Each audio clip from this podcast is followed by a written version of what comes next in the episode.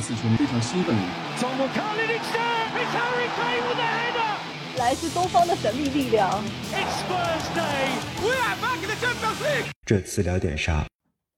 ？Hello，大家好，欢迎来到新的一期。这次聊点啥？哎，我是你们的老朋友 Jedi。各位这次聊点啥的听众朋友们，大家兔年好，我是老金。各位呃，刺迷朋友们，想死你们了！我是很久没有见的陈总。哎呦，欢迎欢迎陈总又一次，大概有一年多了吧？有吧？不止吧？可能不止，很久。嗯，对，感情很久。上一次还是聊财报的事情。呃，对，刚刚。老金已经把我想说的话说掉了，就是今年是我们这次聊点啥，二零二三年，也是这个兔年的第一期节目啊。在此，我们先给先给今天两位嘉宾啊，陈总、老金啊，再给所有的新老听众拜年，大家兔年大家兔年吉祥，祝大家大展宏图。对，然后今年呢，也是今天其实是一月二十八日年初七啊，这个。是一个很特别的时间，就是为什么是很特别呢？因为再过四个小时有一场热刺的足总杯比赛。我们现在是晚上十点钟，再过四个小时有一场那个足总杯第四轮热刺对那个普雷斯顿的第四轮足总杯第四轮比赛。但是我们以前 不是你提醒我都不知道今天是比赛日，刚才还打开了这个这个 A P P 才提看了一下，我关注的球队今天有比赛啊。对，因为我们以往这次聊点啥，其实基本上都是跟着节目呃跟着比赛走的。那我们今天这期节目是完全不跟着比赛走，就是因为今天我们聊的东西呢，跟比赛是完全没有关系哈。那也没什么可聊的吧？嗯，对，我是觉得最近的比赛呢，其实尽管是连打强队啊，但是也没有确实没有什么能太多聊的。但是可能转会可能会有一些聊的，那我们之后再聊。我觉得等转会收。完全闭幕，完全收官之后啊，呃，看看什么菠萝啊，什么对吧？呃，什么中卫啊，什么都到了之后，我们再对吧？该该该毒奶的毒奶，该该聊的聊，该分析的分析。那现在这个情况下，我们静待静静的等待那一刻的到来，其实就可以了。所以，我们今天三位聊什么啊？既然陈叫了陈总，自然就是就是聊我们年前其实跟已经答应过大家，就是说一下。那个关于卡塔尔体育投资公司啊，这家集团这个体育公司一个金主爸爸，一月初就开始有的一个传闻，就是说什么呢？QSI 啊，卡塔尔体育投资公司主席纳塞尔，也就是 PSG 巴黎圣日耳曼的幕后老板，一月初的时候在伦敦与列维热刺主席列维谈判，说想收购热刺的股份。呃，当时那个时候传的时候，一开始是一家哥伦比亚体育，呃，哥伦比亚电视媒体传的一个消息出来，那不是一个热刺，就是英国这边主流的媒体啊。但是你说的哥伦比亚电视台是美国的电视台还是？对，美国的。哥伦比亚，对我感觉不是哥伦比亚吧？你差点以为是南美的。美国的，美国的，就是那个美国的那个哥伦比亚。CBS 吧，可能是。叫 CBS，对对对，CBS。嗯。对，然后他们传出来的一个消息，正经媒体。嗯，对，成非常正经的媒体，然后后来主流媒体马上就就英英国这边基本上所有的这个等那个消息出来之后，英国这边所有消息源基本上都确认这这条消息，呃，确认并且更多的发布了一些，比如说，哎，呃，Q A 三那边是想收购大概百分之十五啊，啊的热刺股份，然后同时也提到了一些，比如说他们并不想收购传闻中正在出售的利物浦，对吧？他们可能有兴趣的就是热刺和曼联啊。嗯哼。那么我们今天邀请陈总来，就来做这期这样一期节目呢。其实我们也很想聊一聊关于俱乐部这支热刺托纳热刺这支俱乐部，呃，运营啊、投资啊、金主爸爸这些事情，包括这个卡塔尔体育投投资公司啊。我们今天从什么地方开始呢？先就从这个卡塔尔体育投资公司这个背景开始说起。那让陈总给我们介绍一下，就是这个公司到底是什么样一个情况？他们这个钱都是从哪里来的？大家一般认知呢，呃，都觉得就是呃，大巴黎的背后就是卡塔尔的这个国家的这个钱嘛，呃，但其实呢，就是包括就是有一些报道上呢也会说它是卡塔尔主权投资基金的这个子公司，呃，但是其实呢，这个它的架构还挺神秘的，就是，呃，但是呃，它不是一个直接的子公司，就是。呃，卡塔尔人其实是在这做了一些隔离的，就是他应该是用一个债权的方式来去出资到这个公司。当然，就是说，因为主要还是他这个掌舵的这个纳赛尔，他这个人身份也比较特殊嘛，他在这个呃卡塔尔还是呃这个政治地位也很高啊，所以呢，他基本可以代表说是这个卡塔尔的一个官方行为，啊，那背后的钱呢，追溯到源头肯定还是卡塔尔的这个能源的一个收入，就是呃卖石油，对，呃石油天然气，因为很多这些能源的。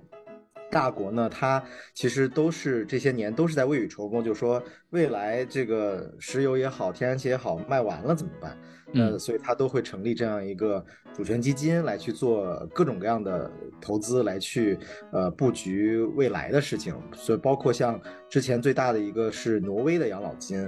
呃，然后现在这个呃去年这个中国的中投其实是刚刚登顶，现在是世界上最大的一个主权基金了啊。所以他们的钱基本上还是卖石油为主啊，卖卖能源为主，不能说卖石油为主。对对对对对。卡卡塔尔应该是卖那个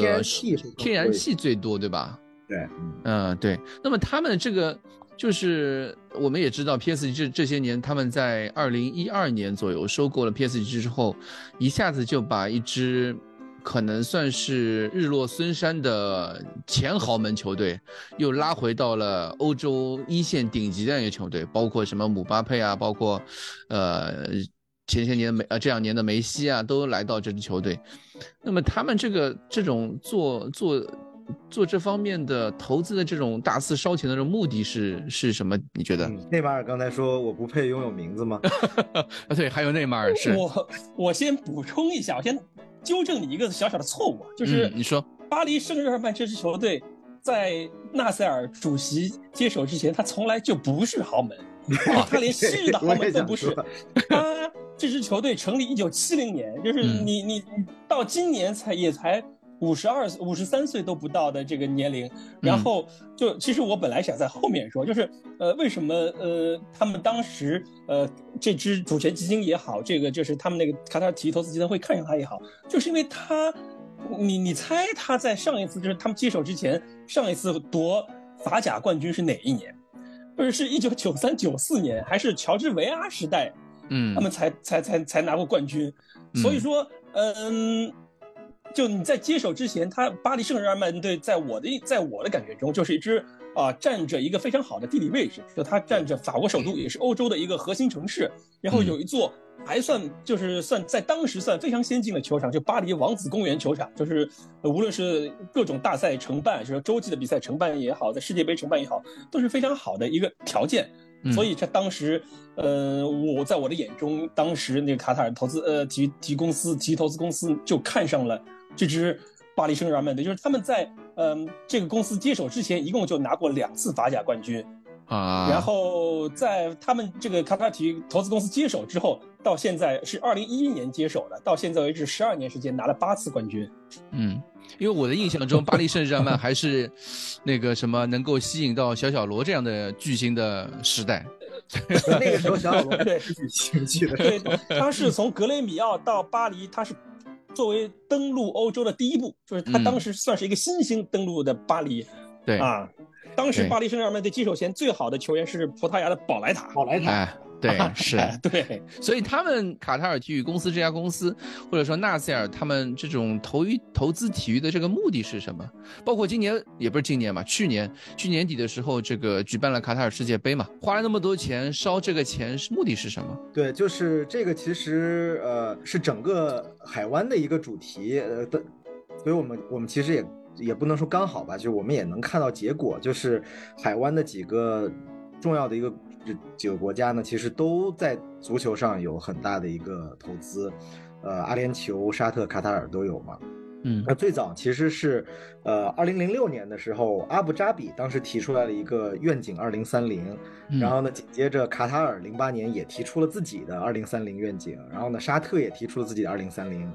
呃，就是他们都是希望，就是说。自己能从一个能源的这样的一个国家能够去转型，呃，去全面的成为一个现代化的国家，呃，然后这块的话呢，也涉及到就整个对外的一个形象嘛，嗯，所以呢，呃，他们都开始在呃传媒啊，呃媒体啊很多方面去开始做投资，啊，这个呃阿联酋肯定是走在相对前面的，然后卡塔尔还是跟的比较紧的。然后从卡塔尔的角度来讲呢，还有一个呃近几年有一个加速的一个原因呢，就是因为之前呃卡塔尔跟沙特呃呃就是关系恶化了，呃很厉害嘛，当时被海湾国家集体抵制，还有封锁领空什么的嘛。嗯，当时呢。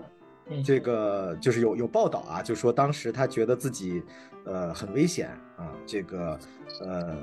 随时有可能就就就就没了。然后呢，怎么样能够说去在国际社会能够有更多支持呢？就觉得足球或者体育吧，是一个非常好的一个呃窗口，让大家可以记住和认识到他们国家啊。这样的话呢，呃，这个。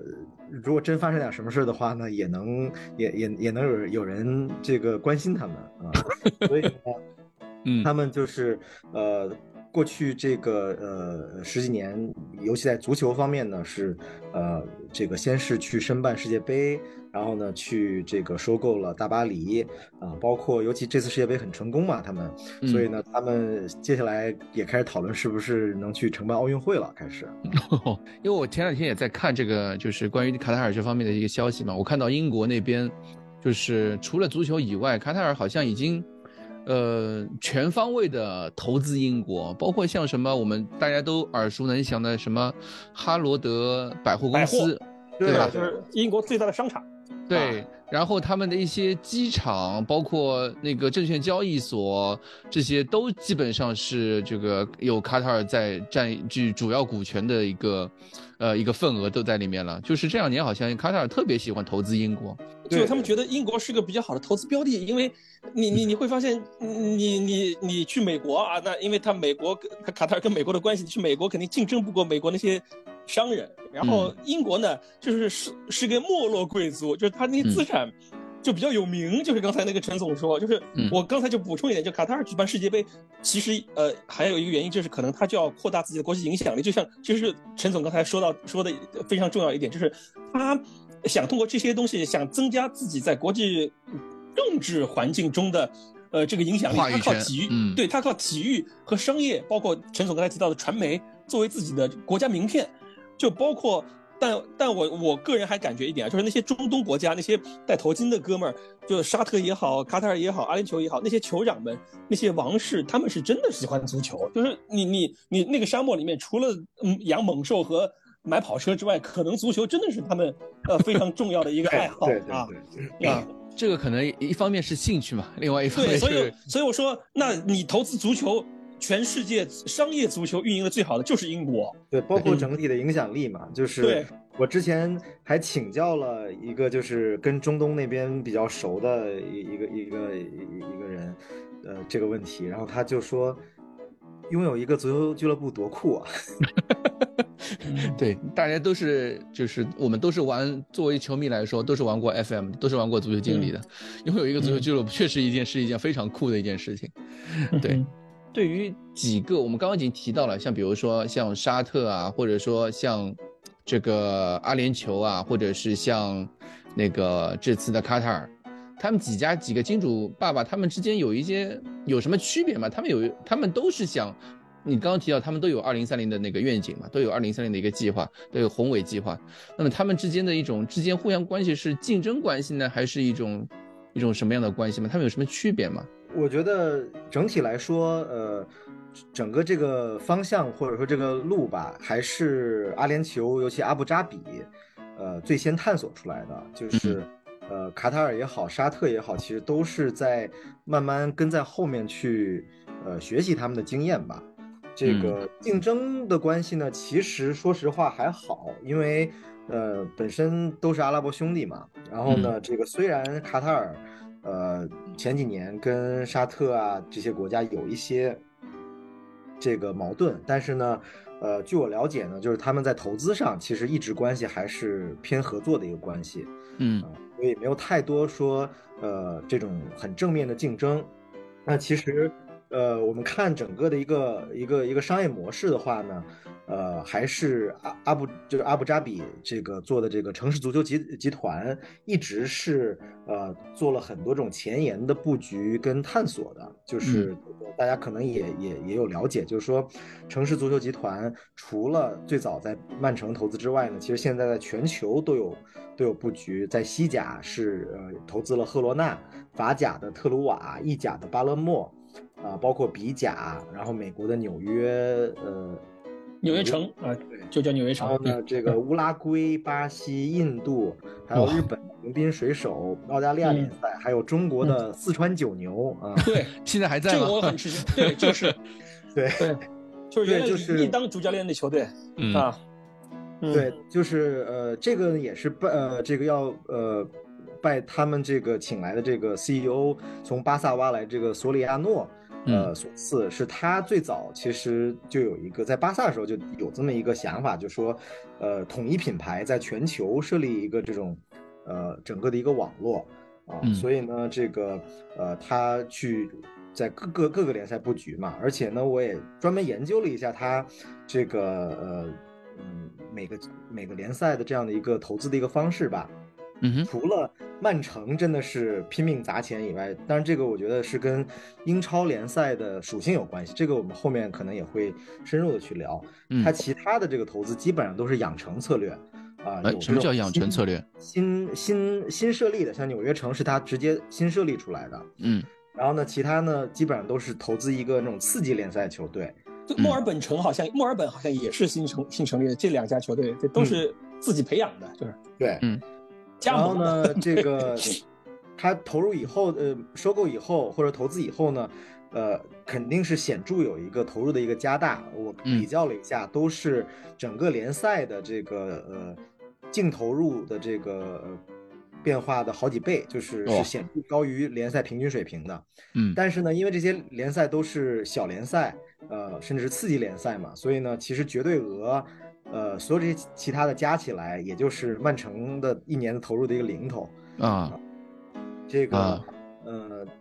这个，但是但是呢，就是说，呃，他，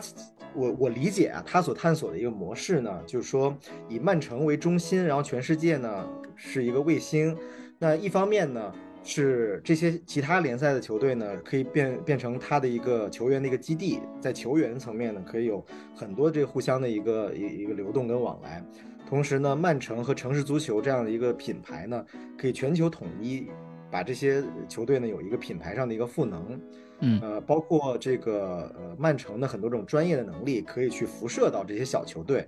啊，因为足球呢其实是很难形成规模经济的，本来这个商业模式，因为你就这么大一个球队。但是呢，你形成一个网络之后呢，你的这个这些顶尖的人才，他可以去呃更多的赋能到这些其他的这个球队，最后呢，它就可以形成一个闭环的一个效应。但是这个它呃还只是在很初级的一个探索阶段，因为很多这些球队也就是近几年才才去呃完成收购和投资的。那我们也看到呢，就是说呃卡塔尔这边这个呃收购大巴黎其实也十几年了。呃，其实之前呢，一直是没有做更多的一个动作，呃，从去年开始，呃，也开始一个呢，就是说，呃，去想扩展他的这个呃足球的网络，不只是大巴黎，包括他这个最近刚刚投资了葡萄牙的布拉加，然后现在考虑说也要进入英超。另外一个呢，就是说也也跟在呃城市足球后面的呢，就是说也是。呃，除了他们自己玩以外呢，也想去引入这个外部的投资者，像这个城市足球是二零一五年当时第一次引进的这个外部资本，其实是中国的资本，当时呢是这个呃华人文化基金和中信资本，呃当时是投资了百分之十三。然后呢，后来呢，美国的银湖资本呢，一一九年也进去了，然后呢，呃，也这个呃收购了一部分这个华人文化跟中信的这个呃股份。现在中信资本应该已经退出了，然后华人文化还剩下一部分。那呃，对，包括现在呃华人文化的黎瑞刚还是在曼城队任职，是担任这个执行董事。然后呢，我们也看到近期这个巴黎这边动作呢，也是开始放风说希望引入外部投资者嘛。然后呢，很有意思，就是说他们这块还是有一点小小竞看，就是说，因为这个银湖资本投城市足球的时候呢，估值大概是四十八亿美元嘛，然后。这两天，卡塔尔这边的这个呃呃抛出来的估值是大概是四十九亿啊，就是刚好 比这个城市足球多一点。哎，他这个四十九亿是指那个 PSG 的估值，还是指就他们整个体育投资公司的一个估值呢？呃，就是目前应该只是 PSG，当然这个体育投资公司也呃呃对，除了布拉加也没有投别的。这个还有一些就是体育服装品牌，就是卡塔尔国家队的队服的那个品牌，就布达那个品牌也是他们投资的。哦，啊，就就就就没有其他的东西，就是这两支球队，布拉加跟 PSG，基本上还是呃沿用的这个嗯城市集团的这个运营模式，或者说还是照搬的那一套东西，或者说对对沿着他们那条路去去去走嘛，对吧？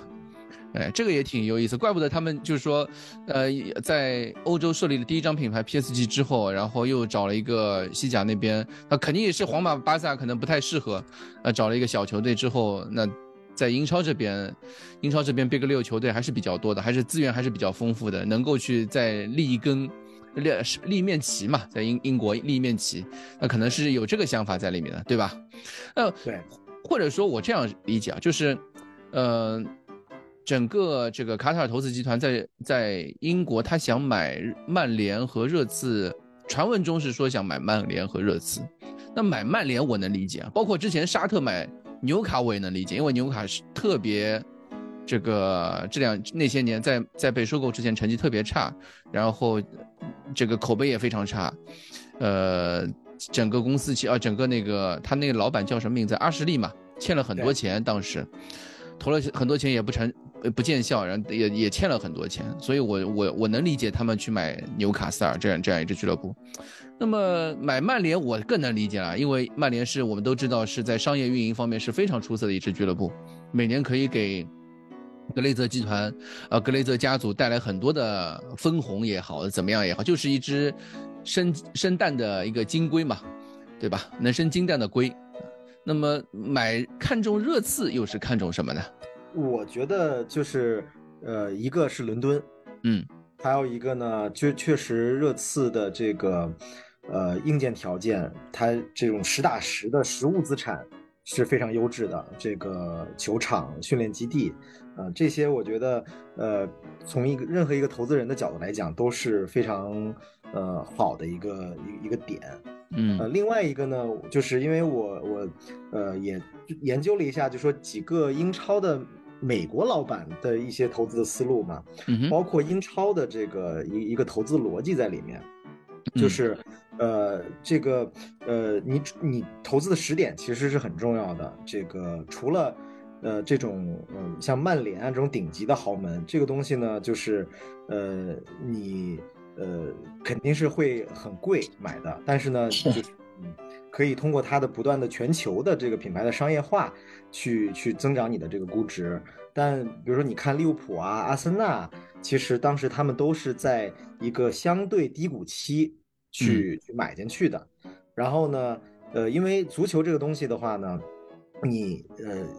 一定要投入才能有回报。就是这个，当然你可以现在，尤其美国美国投资人喜欢。搞的就是那个魔球的理论嘛，这个说我用大数据的方式去控制我的投入，花小钱办大事，但是你必须要投入。你你像呃热刺这种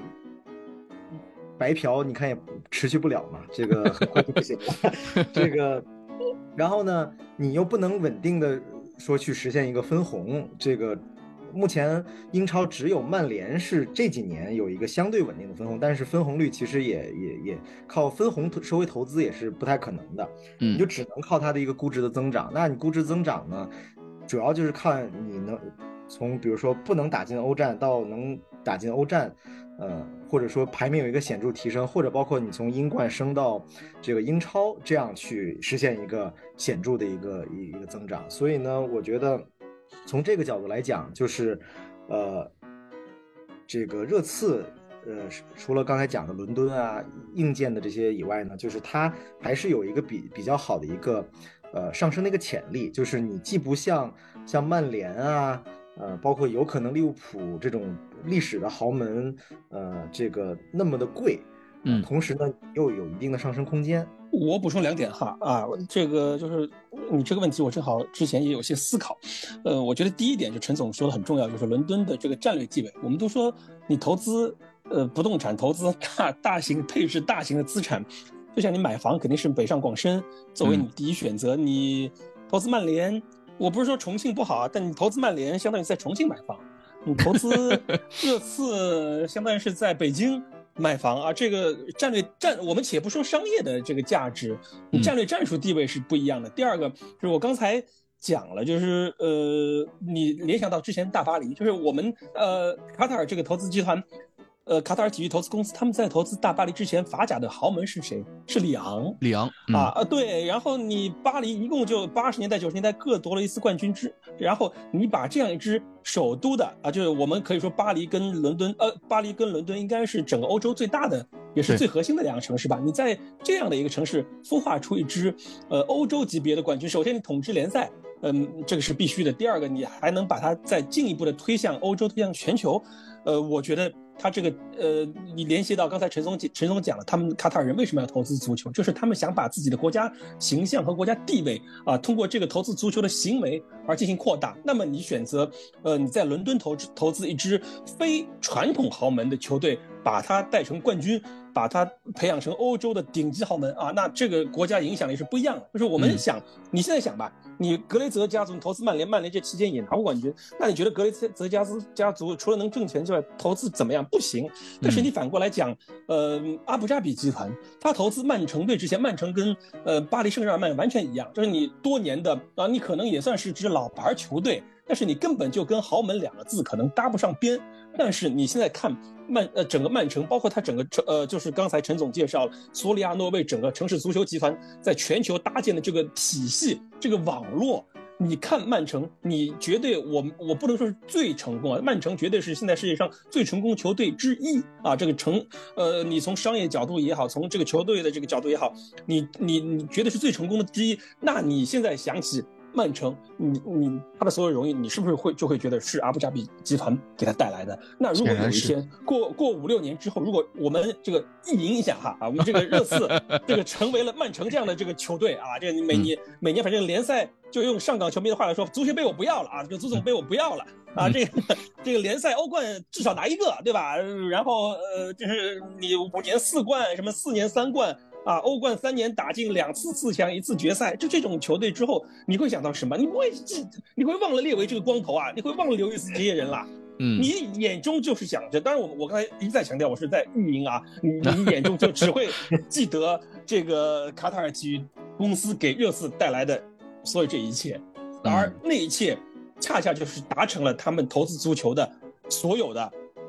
啊这目的，就可能说大部分的目的吧。那最后我我我想在在这个问题上，我想补再再讲一个小点，就是热刺队这几年在列维的经营下，他的包括陈总之前也多次讲到，热刺队的财务报表不但漂亮，而且干净。就是你投资一个西甲球队、意甲球队，你背后的烂账，你审计师可能你光审计费可能就得花上几千万上亿啊。但是热刺它一直是它的资产就是很优质，你你你你你你你在这样的一个。就是你是一个非常好的投资标的，就像陈总也搞投资，我也搞投资，我们去看一个项目，就会觉得这个项目历史沿革非常干净，呃，主营业务非常突出啊，它嗯有它的竞争优势，然后你现在估值相对合理。那你看下来之后，就你曼曼联当然好，但陈总刚才讲了，曼联估值偏高，而且曼联，嗯，对曼联它的这个核心，在它的这个主营业务，它受到很大的这个呃同城的这个竞争啊。然后你关键你曼城就是我没有对重庆任何不这个这个不敬啊，就曼 曼联队位于重庆，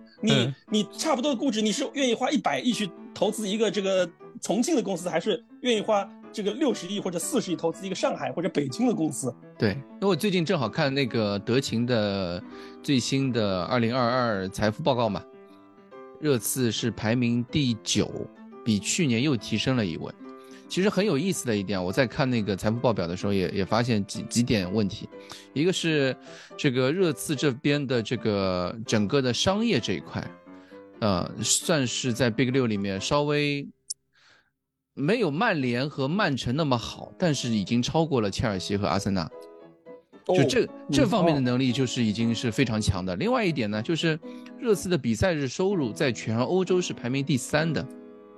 这也是非常惊人的。就比赛日收入这一块，新球场。对，就完全就靠新球场。它是全欧洲只有三支球队是那个比赛日收入是破亿的。第一第一支是那个 PSG，但是我不知道 PSG 这个钱是怎么来的。我觉得这个是我不知道 PSG 为什么有那么多钱。是卡塔尔人为这个包厢付了天价。对他们可能对，就他们的球场才四万多人。就你热刺队好理解，因为热刺队还多两场 NFL 的这个比赛嘛，那个比赛的那个这个是很贵的，就是那个收入是很高的。对，那 PSG。很难想象，可能是不是巴黎它文艺活动比较多，演唱会比较多啊？啊，是不是？对，PSG 它是年入一点一二个亿在比赛日收入这上面，然后曼联是第二名，一点零七个亿，呃，热刺是第三名，一点零六个亿。这个比赛日收入就就很恐怖，就等于是它也是一个，呃，在不需要球队有任何投入的这方面，它就就光靠一个球场，然后光靠这些比赛就能产出那么多现金。我觉得，对吧？巴黎他们可能机票卖的贵吧。啊，这方面你去看曼城，曼城就是比赛的时候只有五千四百万，连热刺的一半都没到。哎，到了，到正好是热刺一半。对，所以你说重庆的消费能力，对吧？也有差异啊。对，一个是，对吧？这个排名第二，对吧？一个一个是排名只有热刺的一半，对吧？对，嗯。同城死敌方面，切尔西是六十九个亿啊，六十九六千九百万，六千九百万，那也差好多啊，对，差了好七成。对，差了好多。然后阿森纳的那个球场球场是年入是八千万，在那个比赛的收入上面，这个那我看，我看跟大小还是有关系。就是你看阿森纳的场子大一些，所以它比切尔西会好一些。对，一方面是大，另外一方面呢是球票贵，也有关系。这次也是贵，不是一直被吐槽吗？对对。跟相比这个呃，伦敦和重庆，呃，伦敦和曼彻斯特和利物浦还是有差距的，是对，在比赛中的这个对首都的人消费能力还是强，可能可能卖的啤酒不一样，可能在曼城的这个主场一个啤酒可能两个英镑，然后在伦敦可能热刺 卖卖六英镑，阿森纳卖五英镑。对，这个这个也是很多人在吐槽的，就是在伦敦看一场球的这个成本非常高，尤其是在热刺这边看球，包括球场周边的，呃，酒吧也不是周边周边酒吧，而是在热刺新球场内的这个酒吧和饮食是在这个整个英国看球里面成本算是相当高的了。然后可能停可能停车费也贵，就是因为我原来去看 NFL，就是你 N NFL 的为什么它收入高？就它除了卖东西之外，它的停车费是一个，它就比天价就。你去看，我去看打死牛仔队的比赛，就你要停球场边上五百米之内能到球场，他停车费是一百刀，嗯，就是就是对，就一百刀，它是一个 event parking，就是这个就比赛的这个停车是一百刀。嗯，然后还可以在二手市场再卖啊，这特别有意思。嗯，对。然后从这方面，其实你可以看到，就是热刺在这方面，在比赛日这个上面收入，完全是在英国是在整个欧洲都是数得上号的，啊，呃，就只是在商业方面，确实因为受到比这个，呃，历史底蕴啊，受到成绩这方面的影响，但是在欧洲，在伦敦呢，还是算也算是数一数二的了，已经超过阿森纳，超过切尔西同城的两两个死敌了。所以，我觉我是觉得，在这方面运营上面，列维确实是能力非常强。就列维把整对把整个公司整得很干净。次的估值要和切尔西一样啊？对对，切尔西之前是说卖了多少钱来着？三十亿还是二十个亿？二十五个亿吧？二十五亿啊！你说白了，那些冠军只代表过去，投资是投未来。你那些冠军是阿布拉莫维奇拿的，跟你伯利、跟你清湖资本一毛钱关系都没有。投资是投未来。对，一方面是这个，就是对于俱乐部的这个运营收入这一块；另外一方面呢，还有一块就是对于这个薪资。控制上面，我我觉得列维这些年啊，就是一直把球员工资这块限得特别死，或者是把把财 把财报这方面做的特别漂亮，就是吸引你们这些投资人。对，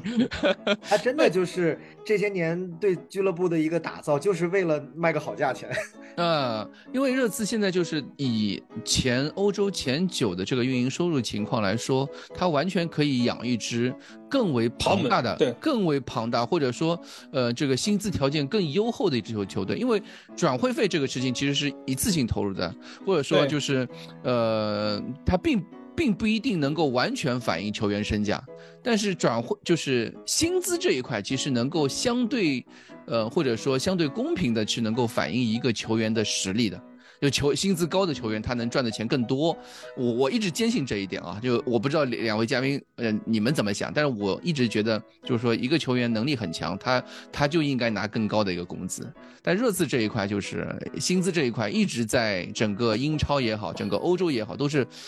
非常低的，现在是。我跟你讲，我跟你讲，代表热代表热刺踢球。嗯，是靠情怀，就跟就跟我们帮你录，我跟陈总帮你录节目一样，我们代表热刺是一种荣誉，代表热刺就是，就你要想，你不能想我在热刺能拿多少钱，你要想我能为热刺做什么事情。就列维跟列维跟凯恩谈续约的时候，可能就是这么谈的。你要想，你不要想着你能在热刺拿多少钱，你能去拜仁、去曼城拿拿拿到什么荣誉，你要想你为热刺做什么，就今天是热刺成就你。对你其实就算吧，就是热刺现在是这个工资的占入比，呃，就是占收入比是百分之四十七，而对于我们大家所了解的 FFP 啊，这个 FPB FFP 的红线是百分之七十，啊，中间有巨大的差距。而一般来说，比如说像，呃，我们同城死敌阿森纳现在是。靠卖卖掉了甩掉大包袱之后，卖了一靠一群青年军啊，现在真的是一群青年军的这个是工资投入占比是百分之五十八啊，也比热刺高了十几个 百分点。热刺队这种球队啊，如果放在美国北美四大体育这个有工资帽的这个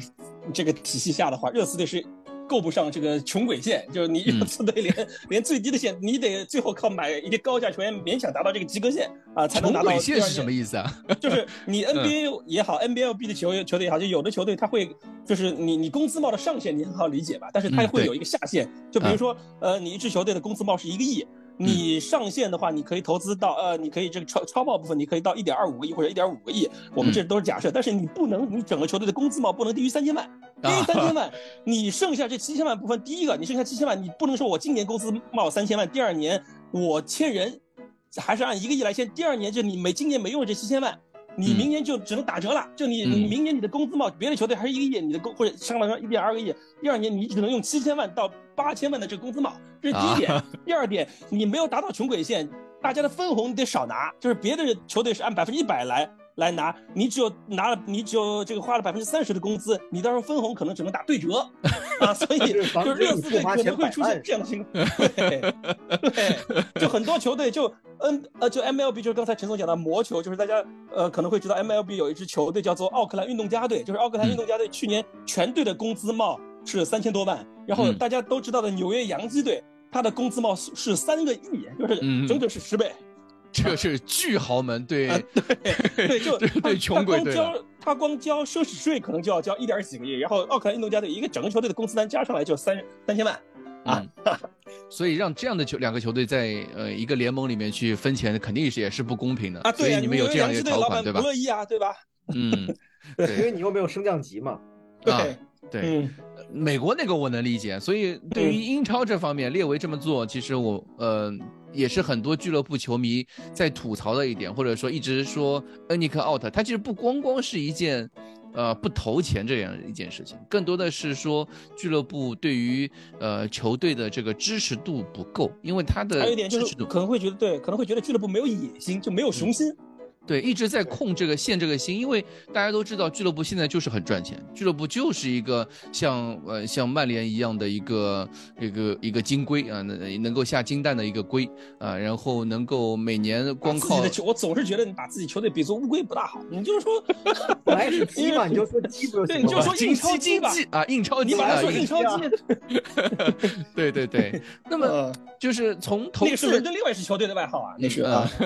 从投资者的角。角度来说，或者说从金主爸爸的角度来说，这个列为这样的一个主席，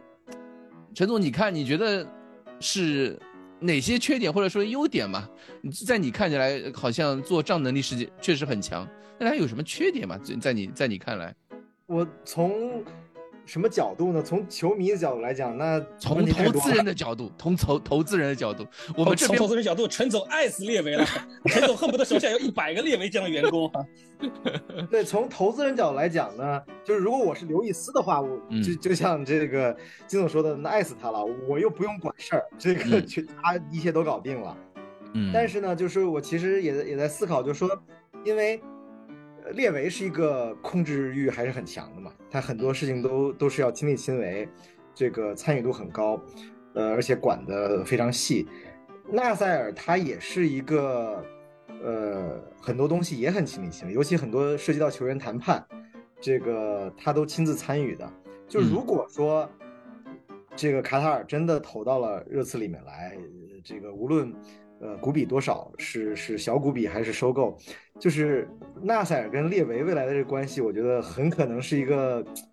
很很可能可能会有很多抓吗？就正好陈总讲到这点啊，就是嗯，小股比收购跟控制权的收购，我感觉还是有很大的不同的。就是因为你小股小股比收购，就是如果像那个 CBS 报道的，只收购百分之十四，你刚才讲是吧？十五十五，嗯，到十五，对十五的话，这到时候大股东还是艾艾尼克，就是到时候这个球队说白了还是列维跟刘易斯的球队，就是肯定列维肯定是球队的主席，就是你现在运营模式跟现在不会有任何区别。啊，对，因为，呃，你这些我们所谓的石油美元也好，这些像伯利这样的大老板也好，他们往俱乐部的投入主要就是靠股东的投资。那么你如果是以股份的这个形式来投入的话，那你这个 An Anik 如果不追加投资的话，你的股股股权比例就会被不大的稀释。然后你如果你跟这个估值如果相挂钩的话，到时候它的控制权总有一天。或或者是很快，就你买两个姆巴佩，可能你到时候你这个球队 啊，你这个球队可能就是买一个姆巴佩，买一个内马尔，对吧？你这个球队就可能到时候就不姓不姓列，不姓刘了。而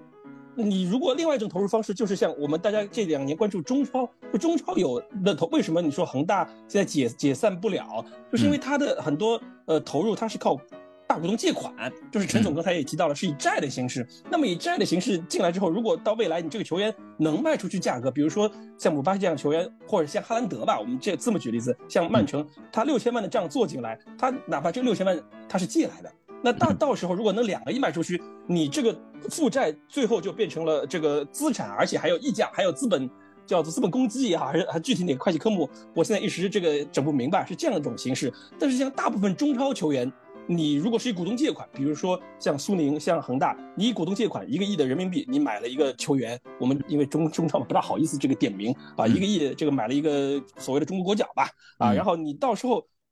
卖不出一个亿，那办不出这个亿，你这个一个亿，你你买他的钱又是靠股东借款形式进来的话，即使股东一分钱利息不问你收，你这个球员也是一笔负债，而不是一个资产。就是到最后，你刚才讲的转会费和工资的问题，到最后这个球员退役了，或者是他零身价转会了，你这一个亿就是一个亿的负债，我们还不算利息。对，然后你到时候你这个整个整个球队的这个工资呃，整个球队的资产负债表就会变得非常的难看，就是你不不断的靠借钱来买球员，然后这些球员你又卖不出去，或者是只能像我们这个呃这个折价处理一些球员啊，那到最后。你这个球队这个滚雪球一样，你的负债就会越来越大，然后你这个球队就会就会像你刚才讲的早中间阿森纳最难的那部分一样，就是他这个球队会突然之间财政会变得很紧张。嗯，就陈总，我不知道我讲的对不对啊？就是你你你你有可以纠正我啊？对，就我们其实就之前也聊到这块嘛，就是归对于呃这个 QSI 他们的投入百分之十五这个股股份数额，它这个股份数额，比如说呃百分之十五可能是我随便举个例子啊，可能是两个亿。或者是三个亿，或者是五个亿，这个钱其实要看这钱到底是到哪里去的。他到如果是到俱乐部里面去的，那可能是一种注资行为，啊，就整个俱乐部有钱了。然后这如果整个俱乐部有钱，比如说我俱乐部说突然有了五个亿这的的那个现金注入的话，那么对于相对的这个几个股东来说，他们的这个股权就稀释了。比如说艾尼克，他的股权就稀释了，或者说其他的小股东，因为我记得艾尼克是百分之八十六左右吧，好像是。对对。呃，剩下百分之十四的小股东的他们的那个股权就大大叫大大的稀释了。所以，对，所以这个就你要你要看他的这个百分之十五，它是增资还是转让？如果是增资，那么有一部分那增资的钱都是归俱乐部所有的，就是你你这你这十五，就是你原来是百分之一百的股份，你你增发百分之十五之后，可能他们原来的这个就是艾尼克从百分之八十六稀释到。百分之七十几啊，然后就你不就你不是不是一个简简单的减法，是一个呃稍微有点复杂的一个算法。但是如果是转让的话，所有的钱都是归 Anik 所有，就是归归出让方所有。然后俱乐部是俱乐部的账面上是一分钱的增值都没有的，就是你跟我们两个人，我我跟杰代两个人，我们私下这个做个交易，我问他买台电脑啊，这个意思是这个这个完全一样的。对，所以对于俱乐部来说，其实这个百分之十五，大家不要觉得特别的。兴奋啊，首先不要太太太多兴奋，因为这百分之十五的钱最后怎么样我们不好说。就像去年我们那个一点五个亿，对吧？就是 Anik 入资了注资了一点五个亿，那个一点五一个亿算是俱乐部注资的。那如果这次 KSI 这笔钱是俱乐对于俱乐部注资的，那我们可以兴奋一啊，增资的，对，那我们可以兴奋一下。但如果是这个股权交易、股权转让，这个那其实就这笔钱跟我们一点关系都没有，对对吧？我觉 得这个就是转让的概率应该是小的。就是如果我是纳赛尔的话，我肯定不会说我一个只投百分之十五，什么权利都不要。第二呢，这个钱没有留到俱乐部里面，而是转让，你股权转让相当于被白嫖白嫖。嗯，对，就是 被光头白嫖。一般正常正常投资人都不会干这种事儿的，这个除非说这个列维的人格魅力真的说到了那种地步，这个那嗯。就是呃有可能，比如是比如说一个搭配，就是说一部分新股一部分老股，但是我觉得呃理智来说肯定不会说是直接买转让是不太可能，手上的百分之十五的老股肯定是有相当一部分资金是会注入到这个俱乐部里面，但我也在思考，就是说从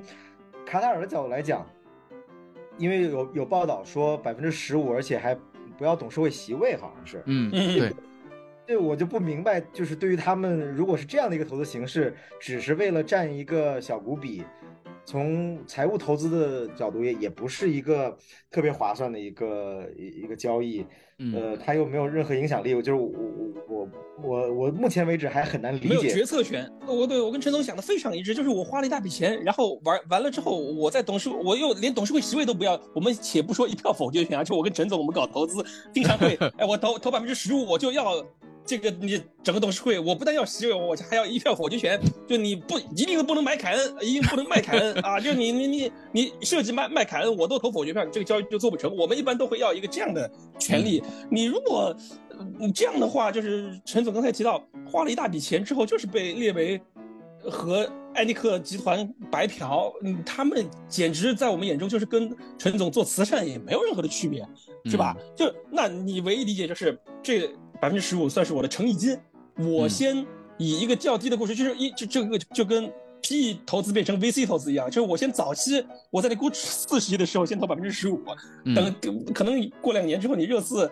呃估值一百亿了啊，然后我这个能能增值这个可能性我感觉也不大，我我感觉更大的可能性就是他。得慢慢处理巴黎的这个事情，就是他未来肯定是百分之百是要控制权的啊。然后那今年我他分步骤来，今年他可能是有一个远期的协议的安排，就是我今年先增资个百分之十五，然后我们互相磨合一段时间，甚至可能会有些什么回购条款，或者他会给不一定要这个这个董事会的这个条款，因为我跟陈总我们去搞投资的时候。即使我们只投百分之十五，没有控制权，一定会对这个这个投资标的未来的这个经营业绩也好啊，对它的各种这个业务布局也好，我们肯定会有要求啊。你这个对赌完不成的话，是不是你安利克集团你就，但不一定是成绩啊，不一定是夺冠，那可能是从从商业上或者别的维度，更多的是商业吧，去考核它。哎，对，嗯。然后你完成了，那我这笔我就会后面就会追加投资，然后以更高的这个估值来追加你，直到有一天，呃，我把你这个控制权收过来。我觉得我个人猜测。如果真的投资啊，当然现在是八字还没一撇的时候，我们一再一再提醒大家，这是一期运营节目，因为是春节嘛，是吧？如果真的投资，可能就是这样的一种形式。然后等他把巴黎的那个转让权，呃，把巴黎那个事情处理完之后，嗯，你拿到热刺队，因为我们其实还要补充一点，我们刚才一直没讲，就是还涉及到一个利益冲突的问题，就是呃，他不能在欧洲同时。拥有呃欧足联席位下的这两个球队，他可以同时拥有，但是这两个球队不能在一起打联赛，呃，不能在同联赛有有两个球队，对，然后也就不能打同一比赛，欧赛事就是你对，就不能都一起一起，对，一起打欧冠。我感觉巴黎的这个价值肯定是不如就。现在可能是巴黎的这个估值比热刺高，但是你未来肯定是伦敦的球队，包括热刺队的估值会高。那他巴黎那边慢慢的减下去，或者是你通过一个什么 BVI 的形式，或者我觉得卡塔尔人很聪明了，就是他们肯定可以通过一种这个间接控制的形式，把这支巴黎的这个股权，你欧足联很腐败的，你稍微 稍微处理一下，稍微处理一下就能处理干净。就是红牛就把这个问题解决了啊，对，然后他在那个时候把巴黎这个事情给慢慢过渡掉，然后他到时候再。从安尼克手中把控制权拿过来，那就一切都显得很顺理成章了。就是你不是像呃其他球队那样，我一次性的就把控制权拿过来。我个人猜测可能是这样。嗯，对。啊，如果是这样一个长期计划的话，那我们也就是对于球迷来说，我们可以理解的是，短期内可能不太有太多的变化，对吧？或者说，无非就是俱乐部有了一笔呃资金，可能会有一笔资金可以投入到球场上。可能会有些变化，就是我们可以捡一些巴黎不要的人，可能有了这层关系是吧？啊，对，关系是吧？对，就是两个球队就可能让巴黎付工资，然后 这个我们可以白嫖一些巴黎的人，对吧？比如说，呃呃，什么？马基尼奥斯，对吧？啊，对吧？雷纳托·桑切斯，对吧？你没有说姆巴佩，真的是我姆巴佩，谢谢你了。姆巴佩那是等二零二五年球队完成收购之后，到时候以这个姆巴佩以把球员当资产作为折折算成股本金，这个增资到这个球队里面。那我最后一个问题，那我最后一个问题就是，如果啊，如果比如说我假设说你是那个那个金主爸爸。呃，如果到了那那一刻，你是留列维还是不留列维呢？作为俱乐部主席，老金先说吧。我觉得陈总刚才其实已经讲了，就是两呃奈塞尔和列维两个人都是很需要控制权的人。有句话叫“一山不容二虎，除非一公一母”啊。那你这种情况下的话，我觉得就是就包括你看，呃，纳塞尔他当时呃刚接手巴黎的时候。呃，他是把当时巴黎圣日耳曼队的名宿，就巴西人莱昂莱昂纳多请过来，来主主理所有的这个转会也好，俱乐部的具体事务。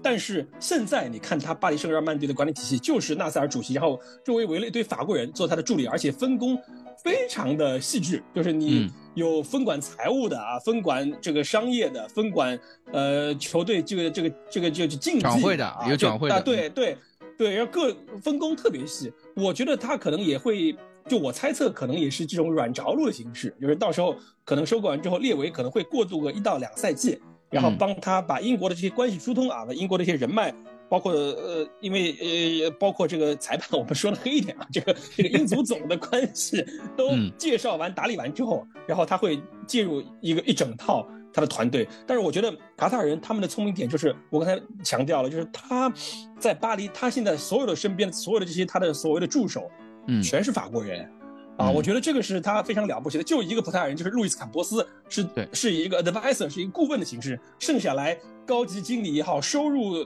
就 C R O 就是 revenue officer，然后品牌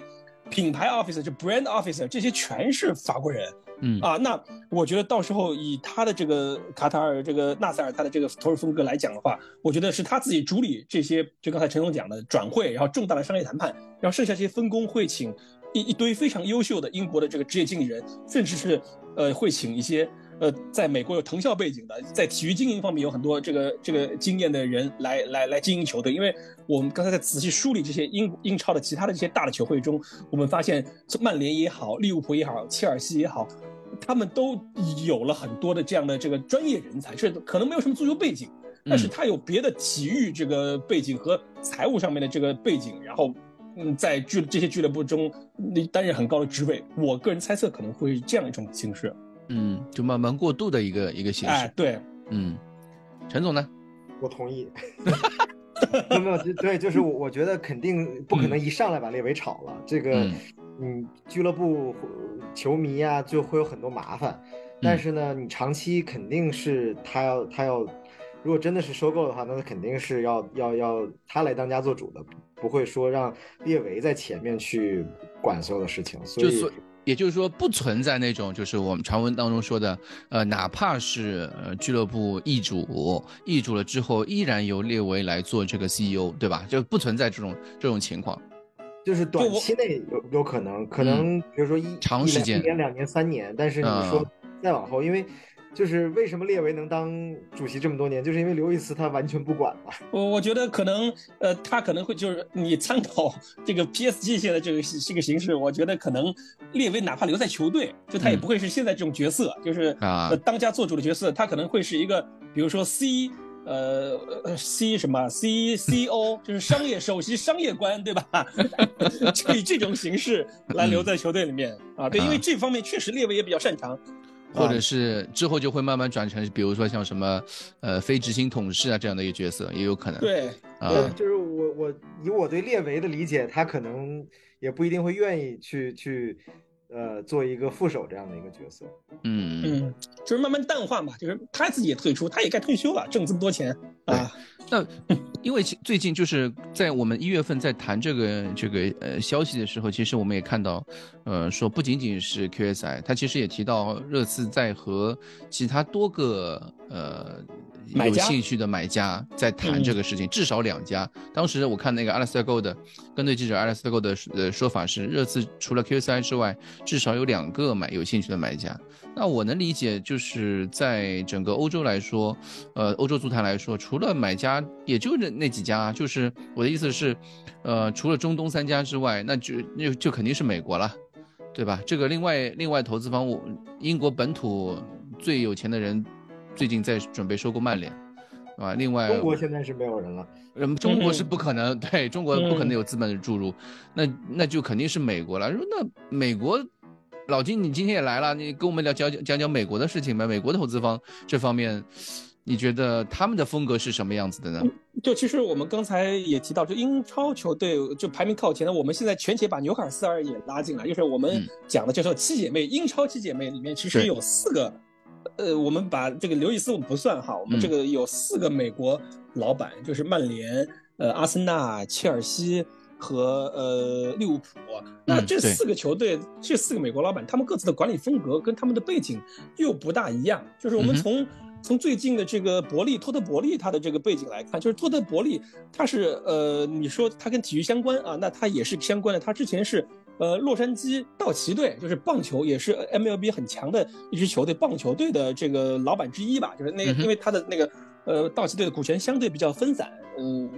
包括像魔术师约翰逊也是他们球队的小老板啊。就他，但是伯利肯定是比较大的老板之一。然后他，所以他的管理风格就是很明显，他在切尔西把他在洛杉矶道奇队，或者是他在棒球的这个管理体系给带过来。比如说，你会发现切尔西现在签新人，他的合同都贼长，就是合同一签就是七年八年的。就是这个，就是很明显的棒球的痕迹。就是我跟年轻球员签长约，啊，就是你刚才讲的，就是呃，对于年轻球员本身也是一种保障，就是你未来的八年、七年，我的收入都能保障了。但是对他而言的话，你从一个工资帽的角度来讲，比如说我现在签詹姆斯·里斯，詹姆斯是二十万英镑的周薪，可能他后面踢得好，他可能会要求加薪，加到五十万英镑。就是你，你要考虑到这个工资是不断上涨的。你当年十年前什么罗比基恩啊这些在热刺里拿顶薪的时候才多少钱？现在。你看孙兴民、凯恩、哈利凯恩都是二十万这个英镑的呃以上的这样的一个收入了，所以这个其实他是把美国棒球界，我跟你签长约，然后呃，当然主要还是年轻球员，你不可能跟奥巴梅扬签个十年的合同，那是那是不可能的啊。所以他是引进了棒球的这套体系，然后利物浦的老板是分威集团啊，这个分威集团我们看这个名字就知道，陈总在波士顿念书的，就是波士顿红袜队的。这个老板这个体系，然后你波士顿好几个这个职业球队，他们都有这个挂钩，所以利物浦队他的管理风格就是比较老派，就是你是老派的美式球会的这个管理风格，这个也体现在他这个董事呃他的这个管理层这个上面，所以基本上我们会发现利物浦队还是一个主教练呃的就是是 manager 的这个角色比较重的。这样的一个球队，当然啊，这个球队他们的管理层基本上也都是以以呃亨利、以维尔纳、以戈登、以摩尔这些这个美国人当家做主的这样一支呃这样一个管理层，但是他们在足球专业上面，他们分为集团是很呃很听这个主教练的话的，就是克洛普的这个 manager 的这个角色是非常明显的。啊，整个球队的管理层只有 C.O.O，就是 Operating Officer 是一个英国人，剩下的 C.E.O 也好，主席也好，全是美国人啊。这个是利物浦的风格。曼联队，我觉得格雷泽，呃，曼联队他们的这个球迷不喜欢格雷泽家族是有原因的，因为他的，呃，请的 C.E.O 阿诺德 原来自己就是一个。呃，PWC 做审计出身的一个一个一个一个一个主席，哎，一个 CEO，然后他的球队的董事会里面的这些人啊，大部分都是这种日本天皇形式的，就是比如说福格森啊，什么博比查尔顿啊，就这些这些这个元勋，他其实更多的是靠自己的人脉和影响力在为球队做贡献。真正其实，哎，对，其实真正操办这个球队事务的就是大卫基亚啊，就是我们经常能提到的、听到的一个人。啊，那阿森纳就不一样。阿森纳，呃，他们的老板克伦克在 N F L 在美国的职业联盟经营多年，就是他 N F L 洛杉矶公羊队，就是二零就是去年二零二二年的呃职业联赛的冠军。然后他还有呃丹佛的这个科罗拉多雪崩队，包括科罗拉多的快速队，就是他有很多的呃职业的呃美国北美职业的体育的这个这个管理的经验。所以他在整个阿森纳的这个管理体系中，就是他克伦克家族说了说了算，就是斯坦克伦克，还有呃其他几个克伦克，就是占有着很强的，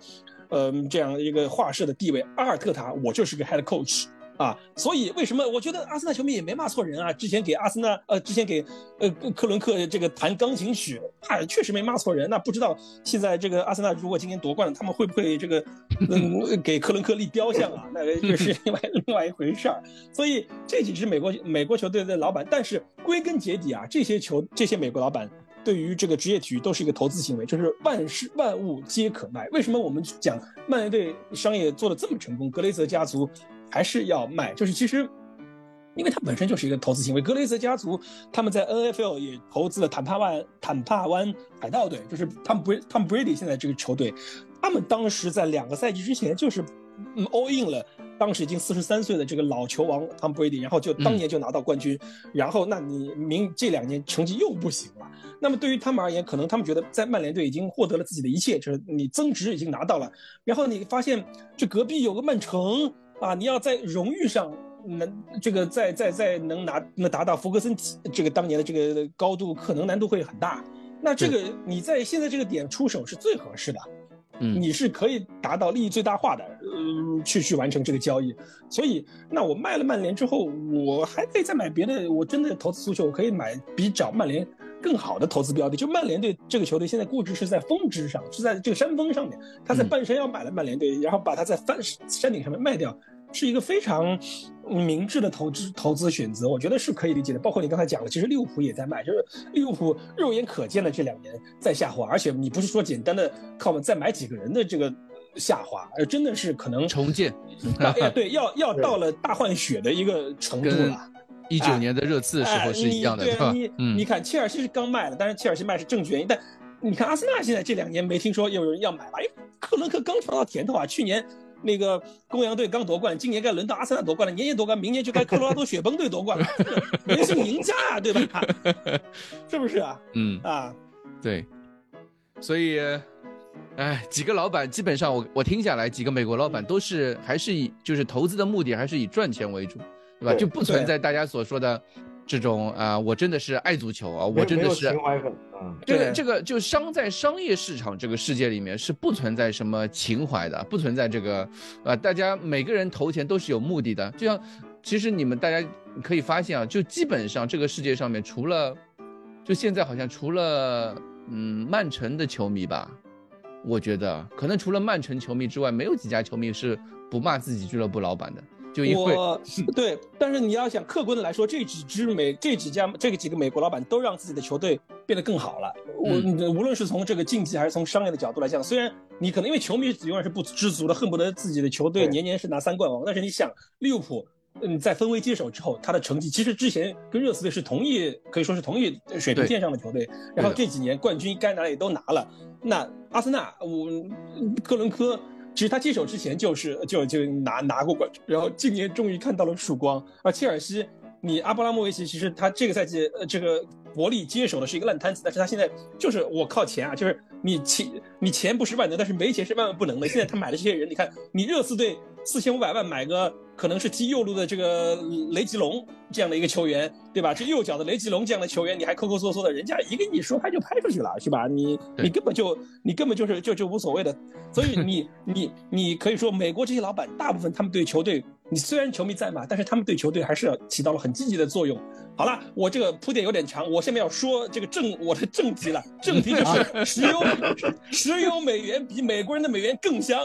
你想想曼城，想想巴黎圣日耳曼队，想想现在在我们前面的纽卡斯尔联队，就是你石油老板在欧洲大的投资的球队就这三个。嗯啊，你在主流在主流这个足球圈投资的这三支球队。这三支球队不要太像了。你刚才说曼城，我觉得巴黎也不会骂自己的老板，纽卡斯尔更不会骂自己的老板。对，更可怕的是纽卡斯尔还没怎么花钱啊，嗯，没怎么花钱，球队请了埃迪豪就已经这么屌了。你你你未来对吧？你纽卡斯尔联队太强了，纽卡斯尔，呃，所以中东老板的美元，就他如果说这个美国老板他们是一个体系，他们要把这个管理体系植入有一定的过程的话，那美国那中东老板的使用美元简直就是三个字的一种药物啊，就是你 你能拿到打起到立竿见影的效果，而且你会发现巴黎也好。曼城也好，包括纽卡斯尔也好，就他们不但买现成的人，他们在投资时间长之后，他们慢慢的会有一个养成的体系。他把整个球队的球探系统和青训系统都做得特别好。哎，你看为什么曼城现在能出福登这样的人？你热刺队从卡里凯恩之后，连一个拿得出手的青训都没有。就是你，你至少他们曼城也好，巴黎也好，他们能做到买半成品加工成才，这一点热刺队原来非常擅长。买进沃克、罗斯、阿里这些球员，就是你买来之后。我是可以增值的，我这是这也算是青训，而你现在就只能买啊。有的球迷可能会批评我了，那本坦库尔、纳尔库鲁舍夫斯基他们也是年轻球员，在热刺队也是呃成长了，成长个屁！他们从刚到热刺第一场比赛就是开开始 carry 啊，这个你这个不叫成长，对不对？所以说我 更看重他们，对他们不但有三个字的这个美国药物的这个短期的效果，更有一个。呃，长期的布局，他们的石油老板，他们背后的团队真的是很强，真的不是一个短视的投机行为，真的是一个长期的投资行为，啊，所以再次第三本本期节目第三次提醒大家，这是一个 YY 节目这一期 就是还是就对于呃很多球迷来说，其实包括在英国的本土球迷来说，他们也是都希望，就因为 Anik 在俱乐部时间确实实在是太久了，就。在对于一个股东来说，他执掌一个俱乐部二十年，在英国来说，其实本质上就是一个，也不是一个很常见的一件事情了，已经是。关键你还没有什么拿得出手的成绩啊！你生意再好，对球迷不愿意，但钱又不是球迷挣的。对，最关键的是在这二十年里面，可能是热刺百年历史里面成绩最糟糕的二十年。我我的意思是从冠军的角度啊，从奖杯的角度来说，对，这二十年是成绩最糟糕的二十年。所以，从这个角度来说，就很多球迷非常愤慨。包括前阵子刚刚在那个热刺训练基地外面游行过嘛，虽然就去了大概五六十个人吧，五六十个人的样子，但是大家的这种这种主张，更多的还是对于俱乐部在野心上面，或者说都是雄心上面，更多的是又或者说竞技的不满啊，对对竞技上不满，或者说。对这些东西已经看的时间太久了，就是已经，呃，等的不耐烦了，是，对吧？所以才有了这样的呃，不停的、不断的有这个这方面的呼声。哎呀，在这种这在这种情况下，你财报再做做的再好看，哦，他们也不是资本家，他们我们也不是这个真正在做这件事情，就是我们不是靠这个俱乐部赚钱的，我们是希望看球队赢球的。对，看球队在球场上面呃表现的这个球迷来说，其实，呃，更多的不是在看财报，我们是看的是呃成绩，啊，这个其实就是立场上的不一样。今天这期节目呢，我们其实就让陈总跟老金来呢，我们其实主要聊的就是从资本家的这个。呃，这个视角上面去看待足球商业逻辑，对吧？就赚钱或者说投资这件事情，本质上面不是一件很简单的一件事情啊！大家，这个世界上没有什么是靠情怀吃饭的，这个世界不存在情怀，这个世界上不存在 Sugar Daddy。啊，只有对你，我我再回来说，对你好的只有是你，永远是你爸爸。你话也不要说的太早，总有一天陈总把热刺收购了，那个时候可能就是情怀。对，所以，所以我我我一直觉得，就是大家一直说投钱投钱，这投钱不是那么简单的一件事情，对吧？对，钱也不是自己印的，是吧？对，所以。所以，我们这期节目就是跟大家稍微简单介绍介绍一下这件事情的背后逻辑是什么，或者说，呃，卡塔尔这个体育投资公司也好，沙特也好，几个，呃，几个属性的老板他们的这个运营逻辑是什么？那么我们今天也算是一个入门嘛，我们之后有机会的话可以再聊，再再可以深入的再聊一下这个。对，等，所以其实我你刚新消息进展，对，其实你这期节目刚开始录的时候，我就一直想问你一个问题，嗯，就是这个。呃，他们投资的兴趣有多 serious？就是是是，我说，哎，姐蛋，你这你那个电脑卖不卖？是这种形式，还是真的？您的电脑什么配置？先发给我看一看。哎，这期节目其实我们在一月初的时候就已经，就一月初我们第一次录节目的时候，我们就说要录一期这期节目，对吧？那我们现在今天已经一月二十八号了，所有的媒体的消息还是在说 QSI 进展。还是在和热刺谈，对吧？就是说这个谈这件事情是一件很严肃的一件事情，那我觉得就是一件很认真的事情吧。呃，我其实我跟你观点相反，我觉得他们连尽调都还没开始做，还是 属于哎，你先把商业计划书，你先把你的 PPT 发给我看一看，然后比如说呃呃，比如说陈总他想投资我的公司，陈总说哎，要不我们先喝个茶，还是这种，你还没要带队进场开始做尽调的这个环节啊，可能。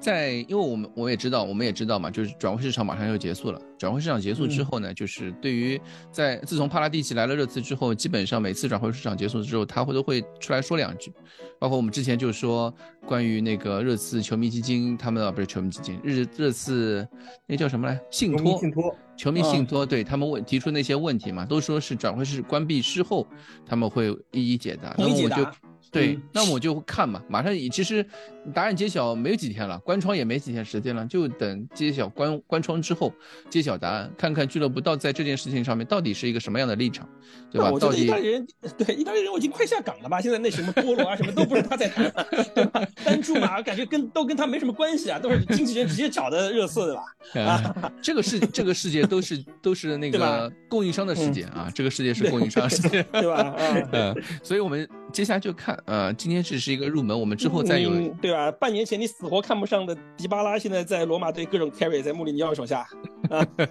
好，我们之后再下一次再有机会的时候，我们再聊这个话题，再再深入聊这个话题。好，那么我们今天非常感谢陈总，非常感谢老金啊，来到我们节目啊，我们之后再看，再找机会再聊啊，我去看足总杯了。好，两位拜拜